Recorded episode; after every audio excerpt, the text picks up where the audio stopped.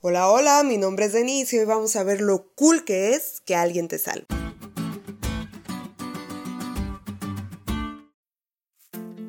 ¿Alguna vez has estado en una situación en la que ya estás frito, pero alguien intercede por ti? Yo sí. Mi primer semestre de prepa es el lado oscuro de mi vida. Un día me dijeron que estaba de baja. Me fui súper triste a la casa y no sabía cómo decirle a mis papás. En ese momento vi las consecuencias de mis malas decisiones y de verdad estaba arrepentida, pero no servía de mucho porque pues ya estaba frita. Me había portado mal y el reglamento de la escuela era claro.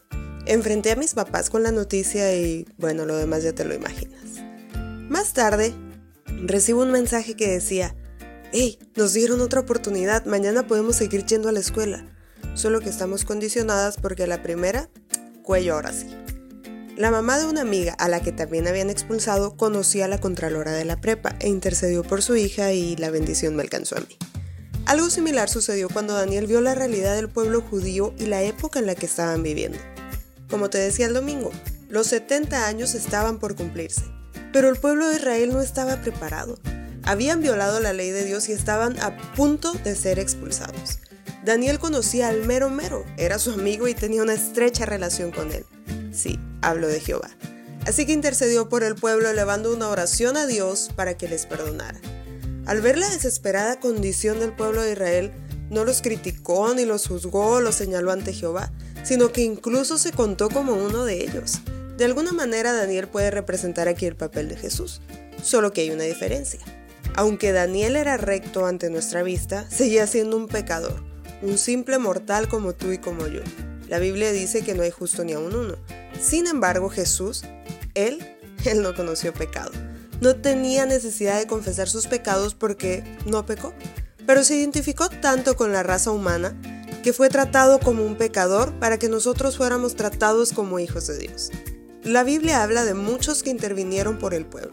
Abraham, Moisés, Elías, Daniel y muchos otros. Aún con todo, ellos seguían siendo pecadores, pero no se presentaban con sus méritos, sino escondidos en aquel que había de venir. Su bondad sería rechazada, pero no la del que nunca pecó.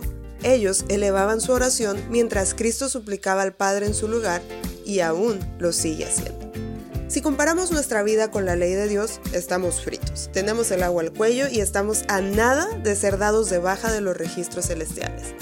Pero, oh sorpresa, alguien intercede por nosotros y toma nuestro lugar. El castigo que merecíamos recae sobre él y lo único que tenemos que hacer es aceptar ese favor. Cuando acepté el favor de la mamá de mi amiga entendí que debía ser cuidadosa con el reglamento escolar. Así pasa cuando aceptamos el favor de Cristo. Debemos ser cuidadosos con cumplir su ley.